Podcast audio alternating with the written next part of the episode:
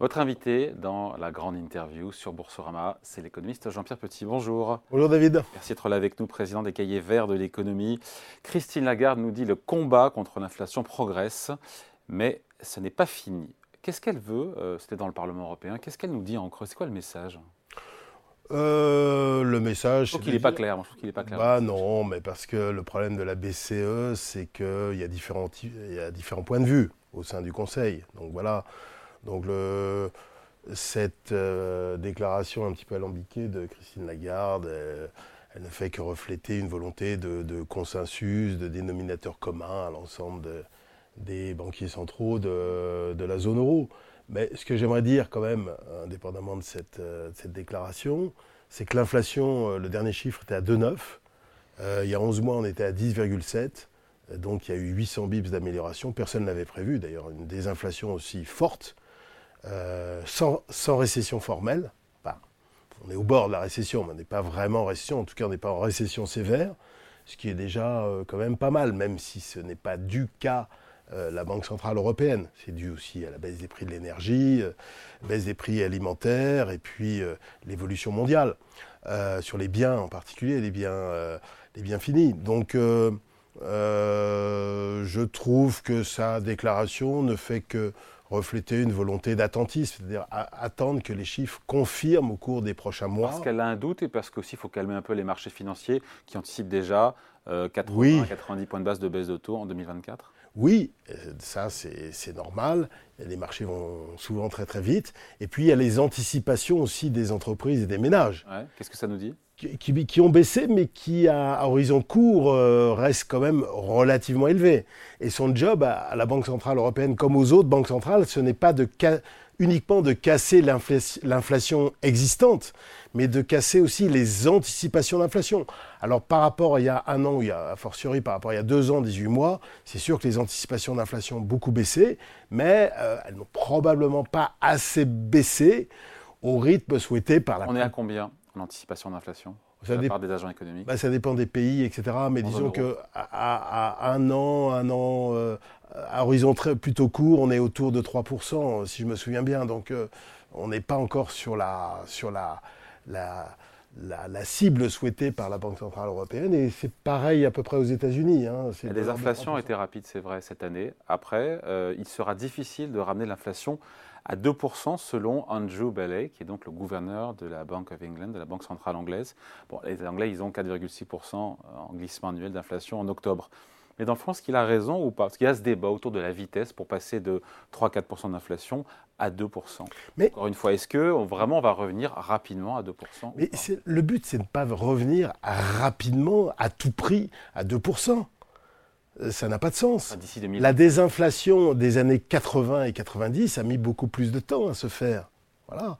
Et euh, quand on part de, niveaux d'inflation euh, qui étaient les plus élevés depuis 40 ans, il était normal que le processus s'effectue de façon graduelle. Il était normal, logique et j'ai envie de dire souhaitable que le processus soit graduel. Donc les banques centrales ont, fait, que le, sinon, elles ont euh, fait le job, les banques centrales. Oui, dans l'ensemble, elles ont même, enfin, elles ont eu de la chance probablement, euh, les deux, deux principales, c'est-à-dire la Réserve fédérale et la BCE.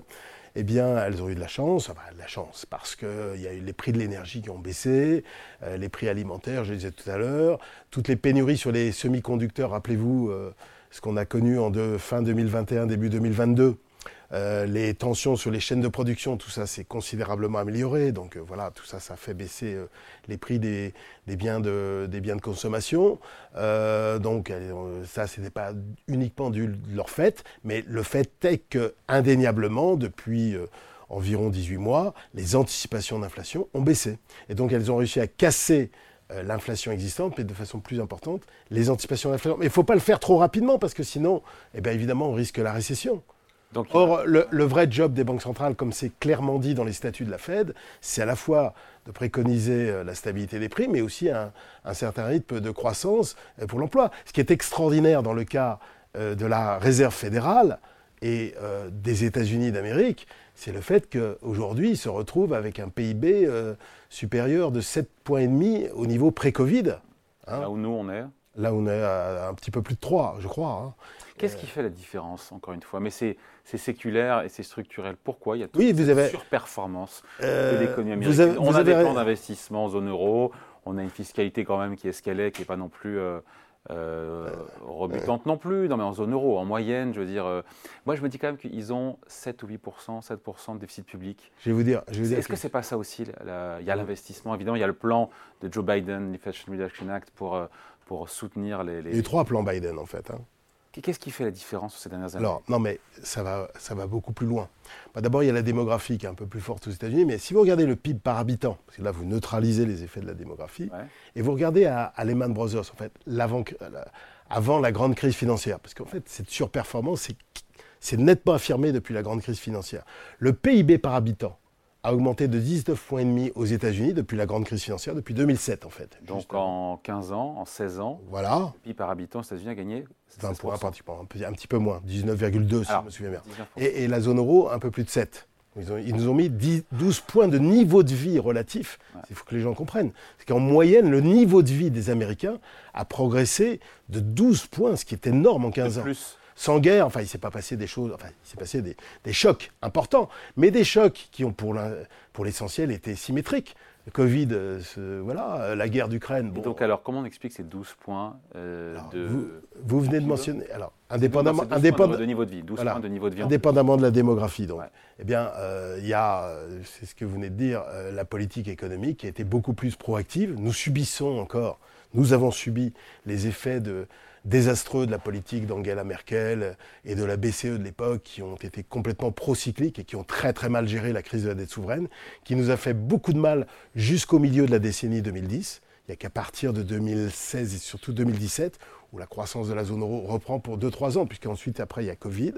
Il y a le fait aussi que euh, les États-Unis ont un poids de la tech qui dans le PIB américain euh, joue quand même sur la durée euh, de façon non négligeable par rapport à nous. Il y a le fait qu'ici, euh, on a une crise énergétique importante depuis 2000, enfin nettement depuis 2000. depuis, début de 2022, la, la guerre d'Ukraine. Mais il ne faut pas oublier qu'aussi dans la première moitié des années 2010, euh, il y avait eu des prix du baril qui étaient montés à 110 dollars hein, jusqu'en juin 2014, il ne faut jamais l'oublier. Et dans l'ensemble, sur les 15 dernières années, eh bien, euh, bah, les États-Unis sont devenus exportateurs nets. Premier producteur mondial, 13 millions de barils. Pétrole de schiste, gaz de schiste, alors que nous, on reste toujours très fortement euh, dépendants des énergies fossiles. Ils exportent combien sur 13 millions de barils jour de produits? Ah, il faudrait que je vérifie. Je ne suis pas là pour le coller, mais je me suis non, en vous écoutant. Donc, euh. Ah bah, ils consomment beaucoup, c'est les premiers consommateurs. Ils sont à peu près, euh, sur le pétrole, ils sont à peu près à 22% de la consommation euh, mondiale de pétrole, 22-23 dans ces eaux-là. Donc c'est, pas, c'est beaucoup, hein, évidemment. Les, la Chine n'est que 15%, et, bah, beaucoup plus beaucoup plus faible. Donc c'est ça l'explication de... Non, puis il y a les gains de productivité qui restent quand même tendanciellement supérieurs. Eh oui, les gains qui viennent d'où Qui viennent d'où ah bah, Qui viennent de la tech, de l'organisation du travail, euh, et puis euh, qui viennent euh, également très probablement de la enfin dans les dernières années de la diffusion, enfin dans les dernières années, dans les derniers trimestres, parce qu'on a eu deux bons trimestres de chiffres de, de, productivité qui viennent très probablement de la diffusion de l'intelligence artificielle générative, parce qu'ils sont très, ils sont producteurs et également premiers producteurs et premiers utilisateurs de, de l'intelligence artificielle. Le consommateur américain n'en finira pas de nous étonner. Il consomme comme si le demain n'existait pas. Est-ce qu'il a bout de souffle ou pas, lui qui a tant soutenu le cycle économique cette année, sur fond, je le disais, de déficit public euh, budgétaire américain, hors norme encore une fois. Nous, on parle de passer sous 3% en 2027. Vous me direz, on est à 5 de déficit public en France cette année. Euh, la zone euro est à 3 et quelques. il y a eu trois plans Biden. Hein. Il y a eu trois plans Biden. Et eux, ils sont à 7 et personne ne vient les enquiquiner. Hein. Ben non, si ce n'est quand même sur le taux d'intérêt, en particulier sur le taux d'intérêt réel, qui a nettement progressé. On dit que c'est la Banque centrale, mais on voit quand même euh, quelques petites contraintes quand même. Hein, pour le financement extérieur des déficits jumeaux américains, c'est-à-dire déficit de la balance courante et déficit Il y a un sujet ou pas Parce que ça fait des années qu'on parle de ça. Euh, finalement, ils, se financent toujours les Américains. On voit que les non-résidents, le poids des non-résidents a diminué quand même au, fil, au fur et à mesure du temps et que la Banque centrale n'est plus là, puisqu'il n'y a plus de quantitative easing. Donc il est possible, et je dirais même probable, que le taux d'intérêt réel d'équilibre, en quelque sorte ex post, sachant qu'il y a un certain nombre de pays qui veulent plus euh, autant investir sur les États-Unis d'Amérique qu'auparavant, et puis qui n'ont pas les moyens d'investir autant qu'auparavant, puisque, par exemple, l'excédent courant chinois a beaucoup baissé depuis 15 ans, l'excédent courant allemand a beaucoup baissé. les pays du Golfe, à recycler. voilà, et les pays du Golfe, par exemple, euh, veulent utiliser leur euh, surplus d'épargne pour euh, diversifier leur économie et pas l'investir à l'extérieur. Donc c'est un peu moins facile qu'avant. Voilà ce qu'on peut dire. Donc il est probable, c'est très difficile à estimer ex ante, que le taux d'intérêt réel d'équilibre est, progressé, mais ça ne leur a pas empêché cette année de faire quand même 2,5% de croissance. Mm, mm. Ils ont fait quand même 2,5, nous on va faire 0,4, 200 bips de différence, alors qu'ils ils ont subi, comme nous, la hausse du... Enfin, la, la hausse des, prix euh, euh, de l'énergie et des matières premières de 2022 principalement. Ils ont subi le resserrement monétaire le plus dur depuis 40 ans. Ils ont subi euh, zéro Covid en Chine. Ils ont une petite crise bancaire hein, au printemps de l'année dernière, de, non, de cette année, qui a quand même refroidi pas mal d'anticipation. Et bon, voilà, ils font 2,5% de croissance. Alors, vous mentionnez la, la demande. Alors, effectivement, quand on voit le consommateur américain, depuis pré-Covid, il fait combien le consommateur américain Je ne sais pas. Presque 10% de hausse depuis pré-Covid. De sa consommation Oui. Combien on fait en zone euro? 2, 3 0,2. Parce que nous, en plus, non seulement on a un revenu réel moins, moins élevé, mais en plus, le taux d'épargne a un petit peu progressé, alors que chez eux, il a plutôt diminué. Mais qu'est-ce qu'on peut y faire Je veux dire, euh, ils sont dépensiers et nous, on est euh, frugaux. C'est comme ça depuis l'aube des temps. Alors effectivement, alors c'est là où il y a un grand retour vers la puissance. Il est bien évident que si quand même, malgré les petites réserves qu'on a mentionnées tout à l'heure, euh, les États-Unis peuvent se permettre des déficits jumeaux aussi importants, c'est parce que ça reste une grande puissance. Alors une puissance politique, militaire, technologique. Ils ont à peu près presque tous les atouts de la puissance. Ils sont un petit peu contestés par la Chine depuis quelques décennies mais pas par l'Europe, ça c'est sûr. Nous, euh, effectivement, on est fondamentalement dépendants. Alors, le taux réel est quand même moins élevé, enfin le taux de financement euh, de l'Europe est moins élevé parce qu'on a une croissance potentielle plus faible, et puis parce que nous, on a un léger excédent de la balance courante, enfin, on est pratiquement à l'équilibre, voilà, alors qu'eux sont très dépendants. Donc euh, on s'en tire bien, mais à la fin du match, ce qui compte, c'est quand même le différentiel de, PIB, et le différentiel de PIB par habitant. Et en dépit de...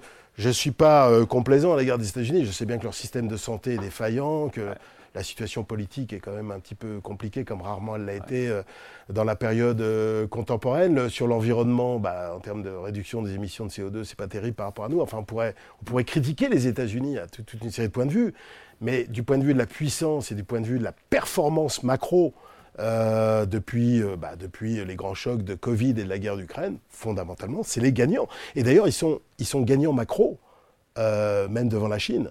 Voilà parce que la dynamique chinoise a quand même été stoppée, euh, en partie euh, par zéro Covid, en partie par d'autres phénomènes, mais la crise de l'immobilier, la démographie, tout, ce qu'on veut, mais aussi par euh, les restrictions américaines sur les exportations de technologies. Et les élections, Jean-Pierre, les prochaines. Euh, dans les sondages, Trump, pour l'instant, est donné vainqueur.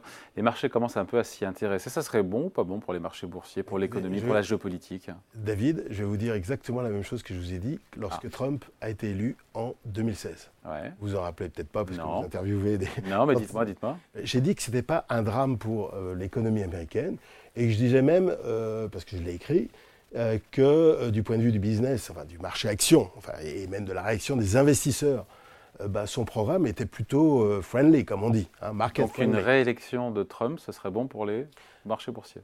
Oui, je pense. Alors, il ne nous a pas délivré son programme pour l'instant. Hein. ça reste euh, très aléatoire, mais très aléatoire, très, très flou. On a quelques déclarations ici ou là qui traînent, mais je, rappelle quand même qu'il a baissé considérablement la fiscalité corporate.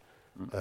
et que ça a permis, alors ça c'est indéniable, sur 2017-2019 avant Covid, son bilan est très bon en termes de, PIB, en termes de productivité. Et eh oui, la, productivité accélérait en, 2017-2019, en termes de création d'emplois, en termes de taux de chômage. C'était plus bas que sous Obama, les, deux mandats euh, d'Obama. Et même si j'exclus la, crise, euh, la, grande crise financière, quand Obama est arrivé, ce n'était pas de sa faute, mm. le T1 et le T2 2009, même si j'exclus ça, le bilan de Trump avant Covid était supérieur à celui d'Obama. L'investissement de la propriété intellectuelle, la tech, c'est bien, enfin, c'est bien mieux porté, grosso modo, sous Trump que sous Obama.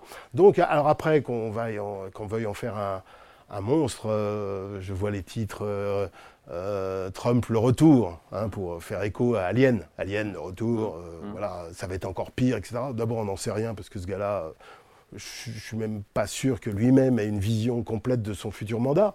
Mais indépendamment de ça, on confond un petit peu sa personnalité, qui est effectivement clivante. Euh, le type est quand même assez agressif, euh, assez vulgaire, etc. Mais moi, je, ne juge pas euh, les bilans politiques sur la personnalité des gens. Je trouve que globalement, il nous a réveillés, il a secoué l'Europe, il nous a réveillés sur la montée en puissance de la Chine. Et d'ailleurs, les mesures protectionnistes qu'il a prises contre la Chine ont été poursuivies par Joe Biden. Non seulement poursuivies, mais approfondies, si je puis dire, et affinées. Voilà. Et, personne euh, que je sache, en Occident en tout cas, en dehors de Chine, ne s'en plaint.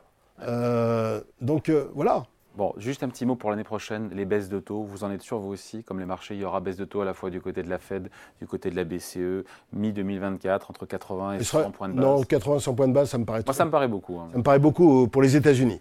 Pour la zone euro, sachant qu'on va se retrouver quand même une croissance qui va être un tout petit peu supérieure à zéro et que l'inflation va quand même continuer de baisser, alors ça ne va pas être régulier. Dans quelques mois, vous verrez qu'en glissement annuel, ça va remonter au-dessus de 3 parce que les effets de base jouent, parce qu'on mesure l'inflation en glissement annuel par rapport au mois de l'année précédente. Alors, il y a des effets de base qui jouent, notamment sur l'énergie et l'alimentaire, toujours. Donc, euh, vous allez voir que ça va remonter un petit peu au-dessus de 3, mais tendanciellement, tendanciellement, il faut prendre plusieurs mois hein, et les annualiser. Vous allez voir que à l'été prochain, on sera autour de 2,5, et à la fin de l'année 2024, euh, en zone euro, on devrait être autour de 2. Ce sera plus élevé aux États-Unis, parce que la croissance restera beaucoup plus forte. On va avoir une croissance qui ne va pas être très éloignée de 2% l'année prochaine aux États-Unis. Je suis un peu moins, mais voilà. Mm. À mon avis, le consensus est encore trop, trop, trop pessimiste sur l'économie américaine. avant de se quitter, Jean-Pierre, la géopolitique, évidemment, fait son grand retour. Plus que jamais, ça sera, elle donnera le là même sur l'économie? Non, je ne pense pas.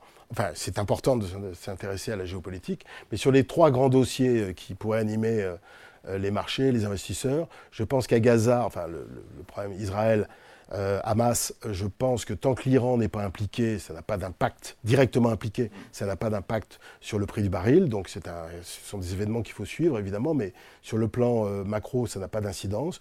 Sur le plan de la guerre d'Ukraine, moi j'ai toujours dit que c'était stabilisation, scénario guerre euh, à la coréenne, hein, comme la guerre de Corée, où on stabilise la situation. Et je crois qu'il y a eu l'échec de l'offensive russe, puis l'échec de la contre-offensive ukrainienne, et puis on en est là. Euh, simplement, la grande différence, ce qui peut changer, c'est en 2025 en fonction de qui sera élu aux États-Unis. Mais ce sera en 2025. Parce qu'en 2024, euh, je, vois pas que, je ne vois pas de, de phénomène qui soit euh, de nature à amender ce scénario de stabilisation, voilà, de, stabilisation euh, des choses. Poutine ne, ne, ne, reviendra pas en arrière. Il sait très bien que dans sa situation, de toute façon, toute l'histoire le montre, euh, toute capitulation, tout, tout retour pour un, pour un pouvoir comme celui-ci, c'est la fin de son pouvoir. Donc, et, en plus, il n'y a pas de régulateur interne, donc il n'y aura pas de remise en cause. Et il sait que le temps joue pour lui. Et il escompte la, la, la réélection de Trump, c'est évident. Hein, voilà. Donc il attend euh, que l'Occident coupe euh, l'aide militaire à l'Ukraine, fondamentalement. Donc il a le temps pour lui. Donc, euh, à mon avis, il va, ça ne va rien changer. Quant à l'invasion de Taïwan par la République populaire de Chine, ça, je n'y crois pas un instant. À horizon prévisible. Je ne sais pas que Xi Jinping n'est pas un enfant de cœur, c'est évident. Qu'il y ait des tensions, effectivement, en fonction d'ailleurs du, résultat des élections du 13 janvier prochain, qui sont des élections importantes, présidentielles et législatives à Taïwan. Euh, il y aura probablement des tensions maritimes, etc. Mais une invasion euh, de Taïwan par la République populaire, je n'y crois pas un instant, à horizon prévisible. En 2035, on en d'accord, mais ça, ça n'a pas d'importance pour les horizons des investisseurs, des décideurs qui se limitent euh, grand maximum à un an. En 30 secondes sur les marchés boursiers, on se dit quoi sur les prochains trimestres? Sur les prochains trimestres, c'est pas forcément très négatif, mais il n'y a pas beaucoup de levier à la hausse. pas de catalyseur. Les, prévisions de, de, bénéfices par action par les analystes sont assez élevées. La valorisation absolue du marché américain est un petit peu au-dessus de la moyenne. La prime de risque est en dessous euh, de sa moyenne historique, c'est un petit peu gênant. Euh, le positionnement des investisseurs est, devenu, est redevenu depuis un mois assez agressif du fait du rallye. Hein. Le sentiment de marché est assez optimiste, pas, pas extrêmement bullish, mais quand même assez optimiste. Donc il n'y a pas énormément de levier. Quoi. Voilà. Donc au total, euh, si la Banque centrale, quand même, amorce progressivement euh, des baisses de taux ou adopte un discours beaucoup plus dovish, beaucoup plus accommodant, que la désinflation euh, se poursuit et que grosso modo la croissance tient à peu près, on ne peut pas exclure une petite hausse, mais disons que ce n'est pas extraordinairement emballant. On ne gagnera pas euh, beaucoup d'argent sur les actions en achetant un ETF MSCI World All Countries, pour dire les choses en 2024. Il faudra être par contre beaucoup plus précis sur les styles d'investissement, sur la taille des boîtes, est-ce qu'il faut revenir sur les small caps ou pas, sur les grands secteurs, est-ce qu'il faut euh, shorter les bancaires par exemple en Europe, vous voyez, c'est sur la tech américaine, voilà, c'est comme ça ou sur les pays, est-ce qu'il faut jouer, continuer de jouer le Brésil comme nous on l'a joué. La gestion active plus que de la gestion, gestion active, voilà, et beaucoup de pro-activité, parce que sinon euh, gagner de l'argent sur les actions euh, sans rien faire cette année, ça, enfin en 2024, ça me paraît difficile. Allez, merci beaucoup pour cet entretien avec Jean-Pierre Petit, le président des Cahiers Verts de l'économie, invité à la grande interview sur Boursorama, à voir en replay dès 14h. Merci. Voilà.